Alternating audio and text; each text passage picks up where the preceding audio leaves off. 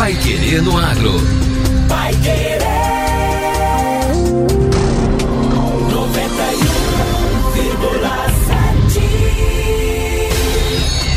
91,7. Bom dia, hoje é sexta-feira, 28 de janeiro de 2022. Eu sou Victor Lopes. Eu sou José Granado. O Pai Querer no Agro número 475 já está no ar. Nova previsão da safra paranaense aponta a redução de 39% no potencial da soja. Brasil bate recorde histórico de exportações de frutas. Especialista em mercado aconselha a venda de milho antes da aprovação de projeto que prevê taxação. Pai Querer no Agro. Oferecimento Cocamar. Cooperado e cooperativa crescem juntos. Sementes Bela Agrícola 10 anos. Qualidade, segurança e produtividade. Cooperado. Você já sabe que pode contar com a Cocamar todos os dias, inclusive para receber o pagamento de suas fixações à vista em qualquer dia do ano. Afinal, aqui na Cocamar você sempre sabe com quem está conversando. Converse sempre com quem entende. Converse com a Cocamar. Cocamar. Cooperado e cooperativa crescem juntos.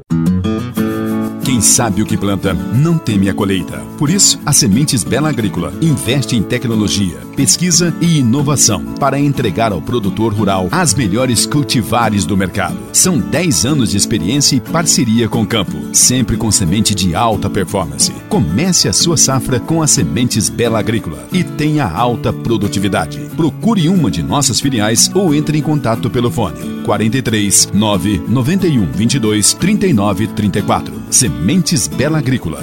10 anos. Qualidade, segurança e produtividade. Pai Querer no Agro. Pai Querer.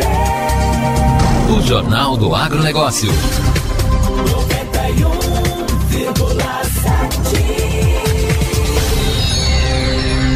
O DERAL, Departamento de Economia Rural aqui da Secretaria de Agricultura do Paraná, atualizou ontem os prejuízos causados pela seca no estado e fechou janeiro com projeção de redução de 39% na produção de soja no estado, aqui para a safra 2021-2022, em relação ao potencial inicial.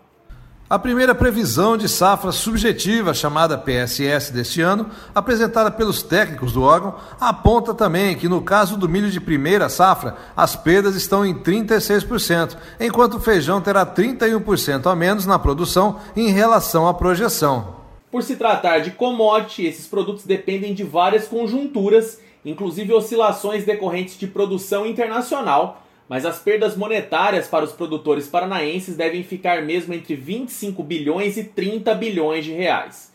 No estado, o maior impacto para a redução de produção e perda de renda é essencialmente o climático, com estiagem forte iniciada ainda lá em 2019, aliada ao calor intenso tanto no ambiente quanto no solo. Quem fala sobre as perdas é Norberto Ortigara, secretário estadual de Agricultura.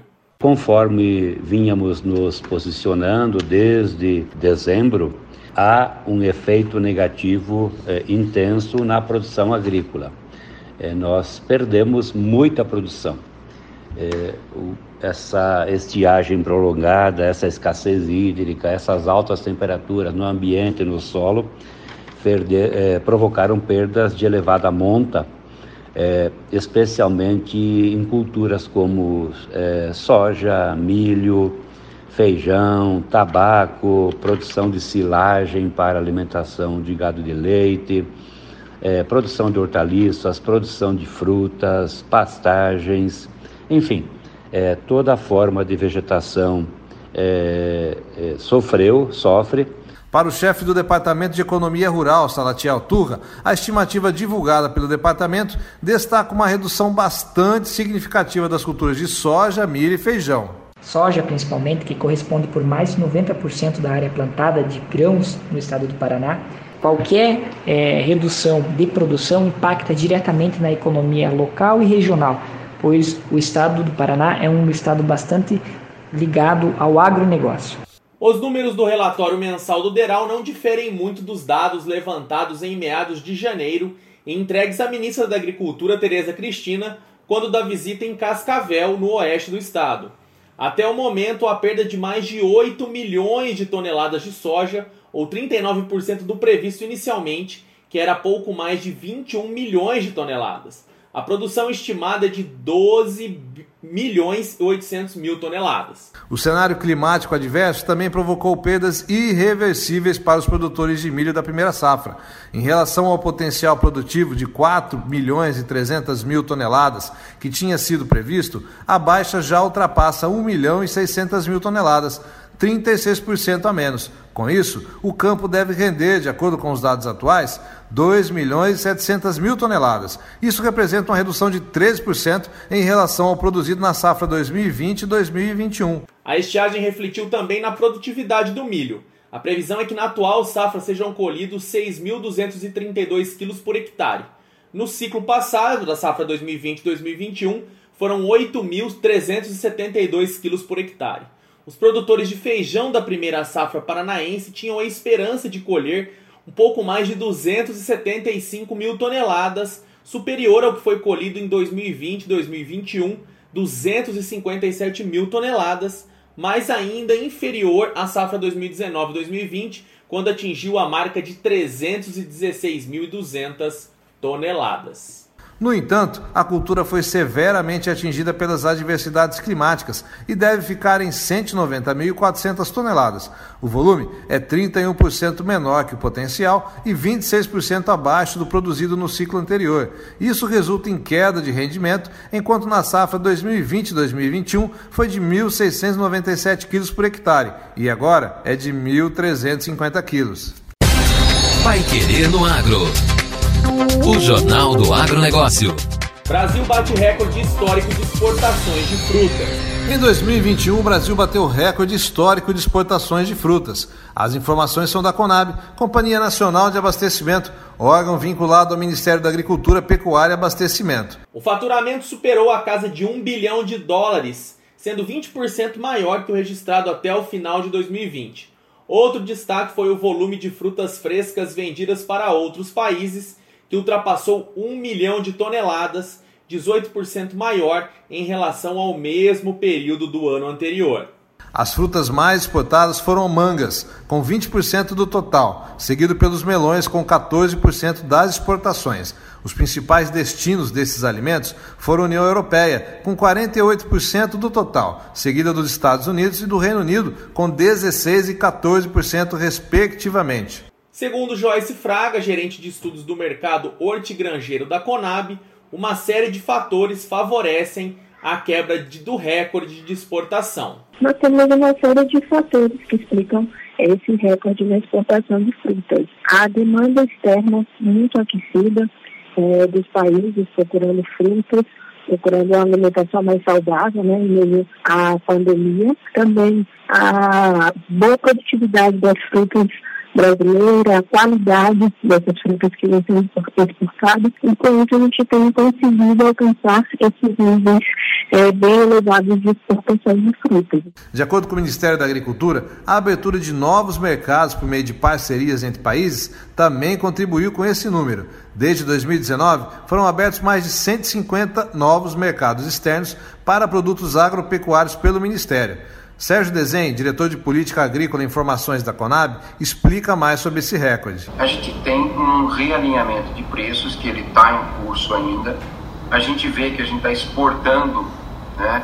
exportou no ano passado um volume maior que os outros anos. Isso é bastante significativo, indica uma recuperação. Também é importante destacar que essa recuperação não se deu só com a recuperação dos mercados já existentes, mas também com a abertura de novos mercados. Agora, no Pai Querendo Agro. Destaques finais.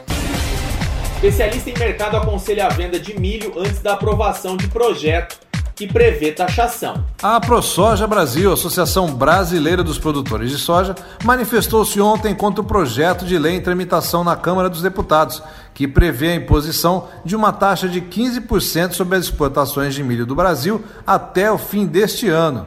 Em nota, a entidade ressalta sua posição contrária a qualquer taxação de qualquer produto primário, especialmente a soja e o milho. O projeto que prevê a tarifa sobre os embarques de milho é da deputada Soraya Manato, do PSL do Espírito Santo.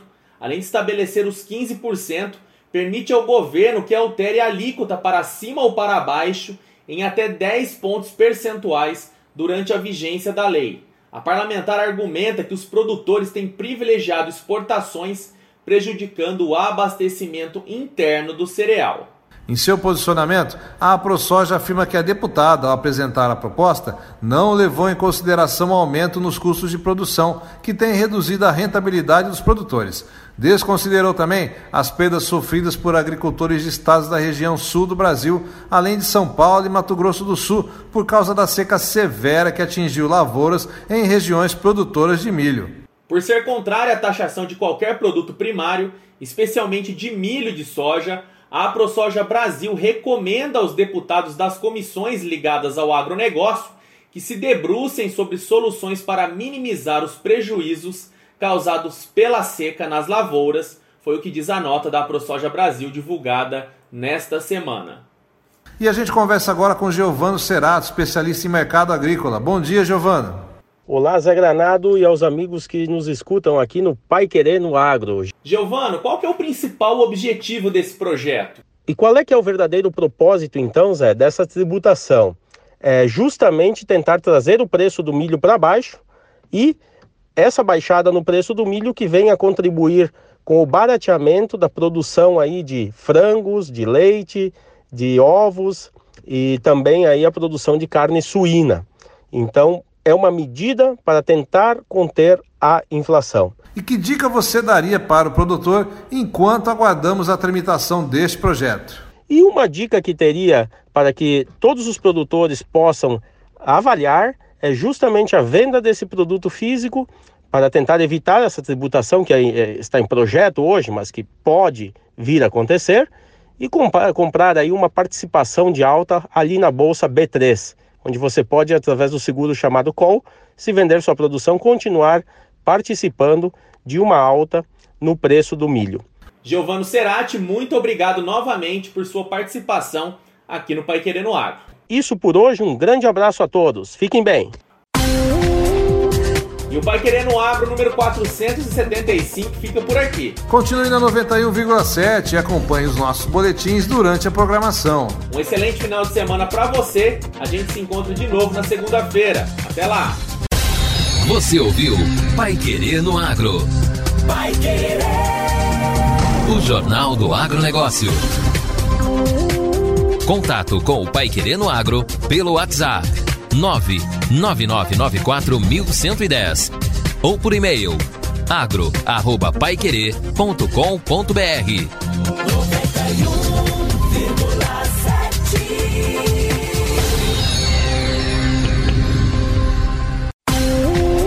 Pai Querer no Agro. Oferecimento Cocamar.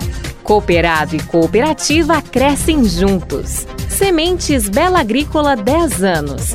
Qualidade, segurança e produtividade.